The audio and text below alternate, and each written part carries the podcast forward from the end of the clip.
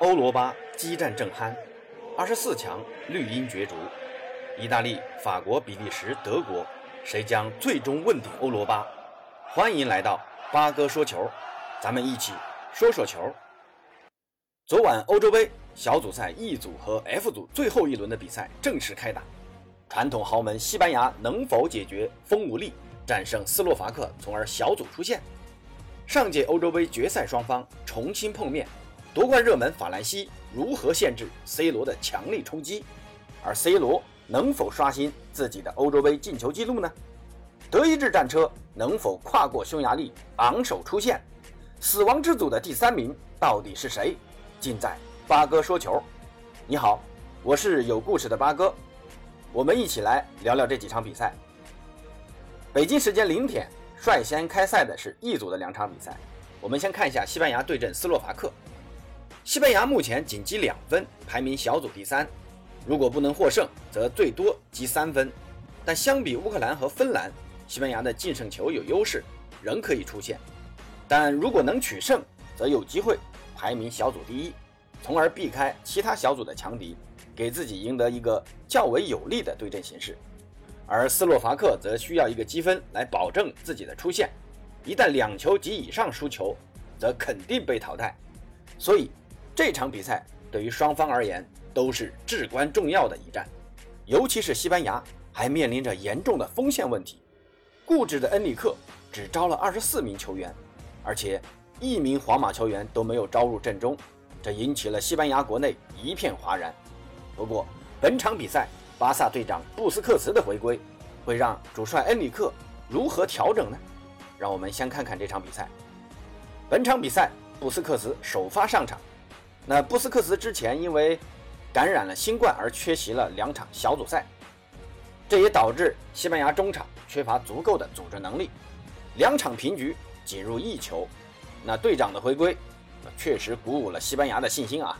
开场仅九分钟，科克在禁区被踢倒，上场比赛点球跟进补射不进的莫拉塔主罚点球，只见莫拉塔非常冷静的一脚失射，射丢了。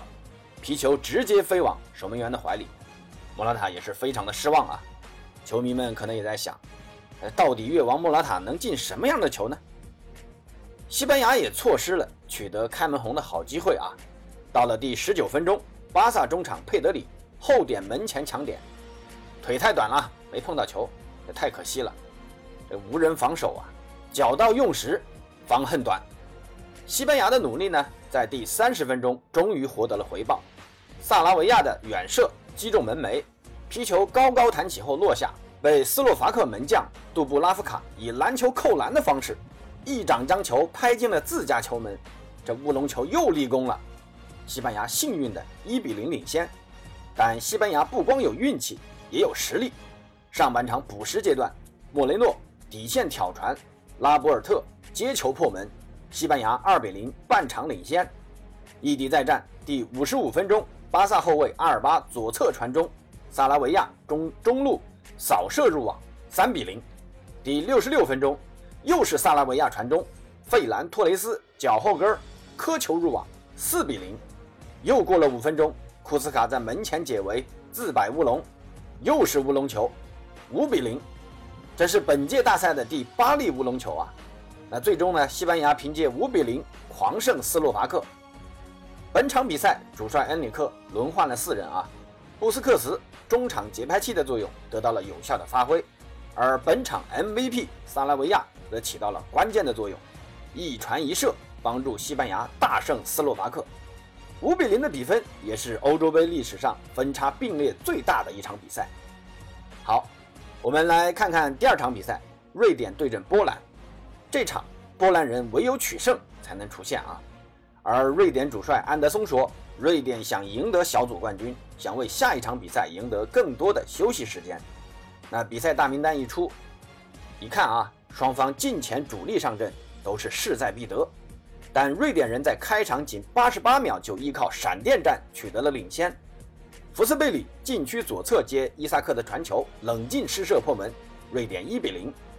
到了第十七分钟，莱万接角球传出后头球攻门。击中横梁弹出，那随后莱万跟进头球补射，仍是击中横梁弹出。这横梁啊，今天就是要跟莱万过不去啊！到了下半场第五十九分钟，福斯贝里大禁区前推射破门，瑞典二比零领先。这似乎也宣告了波兰人的死刑了。不过顽强的波兰人在莱万的带领下，不相信命运如此安排，在第六十一分钟和八十四分钟，凭借莱万的梅开二度，波兰人顽强地追平了比分。这让波兰又重新看到了希望。但在伤停补时的第九十四分钟，克莱森禁区左侧一脚巧射破门，上演绝杀，彻底扼杀了波兰人晋级的希望。波兰惨遭淘汰。哎，莱万尽力了，这届波兰实在是带不动啊。好了，让我们来看看 F 组死亡之组的两场关键比赛。先来看看法国对阵葡萄牙。上届欧洲杯两队在决赛相遇，那葡萄牙最终捧杯。这次是仇人见面，分外眼红。虽然法国已经出现了，但为了给自己争取一个有利的对阵形势，肯定不会留手。法国的众多球星也是憋足了一口气，想报上届杯赛失利的一箭之仇。而葡萄牙最起码要争取一分才能出线。C 罗目前的状态还是很不错的，两场比赛打入三球，位列射手榜并列第一。这场比赛也是卯足的劲，想帮助葡萄牙进入淘汰赛。同时，也提高自己在欧洲杯的进球记录。那比赛开打后，双方进入试探阶段啊，各有攻守。到了第三十分钟，出击的法国门将洛里挥拳击倒佩雷拉，裁判果断判罚点球。C 罗操刀一蹴而就，刷新了自己保持的欧洲杯历史进球纪录。到了上半场补时最后阶段，姆巴佩刚进入禁区就被前巴萨后卫塞梅多放倒，裁判再度判罚点球。本泽马低射破门，这是时隔两千零八十五天，本泽马再度为法国取得进球，这也是本泽马的欧洲杯第一粒进球。法国扳平了比分。那下半场刚一开场，博格巴中场手术刀般直传，本泽马心领神会，反越位小角度低射，完成梅开二度，法国反超了。那这一下葡萄牙危险了。不过有颗大心脏的 C 罗在第五十九分钟。利用本场比赛的第三个点球扳平了比分，二比二，这也继续刷新了自己的欧洲杯历史进球纪录，啊，达到了十四粒啊，这也是 C 罗的个人国家队第一百四十九球，追平了伊朗传奇射手阿里代伊保持的国家队进球纪录。那最终双方二比二战平，携手出线。法国队本场比赛博格巴的发挥极其出色，除了中场的组织调度、控制节奏。还有一脚远射，差点破门。那幸亏葡萄牙门将发挥出色啊，拖出皮球。但随后格里兹曼的补射没有打进啊，这也惊出了葡萄牙人一身冷汗啊。但姆巴佩全场除了制造一粒点球啊，近乎消失一般，表现的实在不尽如人意。那希望淘汰赛姆巴佩赶紧找回状态。那 C 罗一如既往的稳定发挥，梅开二度，也帮助葡萄牙从死神那里。抢救了回来，葡萄牙也正因如此顺利晋级十六强。那 F 组另外一场焦点之战，德国对阵匈牙利。上场比赛呢，匈牙利逼平夺冠热门法国队，给人们留下了深刻的印象。但德国人是否会重蹈覆辙呢？上场对阵葡萄牙的比赛，哈弗茨和格雷斯卡发挥的极其出色。那本场比赛，他俩还能延续上一场的优异表现吗？那让我们来看一下比赛。刚开场十一分钟，匈牙利在一次快速反击中，由亚当·绍洛伊接罗兰·绍洛伊的斜传头球破门，快速取得领先，一比零。德国人被一下子打懵了啊！但很快反应过来的德国人发动反扑。第二十一分钟，德国获得角球机会，胡梅尔斯高高头高高跃起，头球攻门，击中立柱。可惜啊，到了下半场第六十六分钟。匈牙利门将古拉希奇出击失误，哈弗茨接胡梅尔斯的助攻，头球破门，追平了比分。但仅过了两分钟，匈牙利人就还以颜色，亚当·绍洛伊外脚被挑传，这回轮到德国门神诺伊尔出击失误，谢佛头球破门，匈牙利再度领先二比一。但顽强的德国人从不轻言放弃。第八十四分钟，维尔纳的射门被扑出后，格雷斯卡跟进补射。扳平了比分，太惊险了啊！这粒进球价值千金啊！德国人又回来了，依靠哈弗茨和格雷斯卡的进球，德国人顺利的小组第二出现了。那八分之一决赛将面对老对手英格兰，哈，又是死敌啊！不过善于打硬仗的德意志战车从不会让人失望，让我们期待这场焦点之战吧。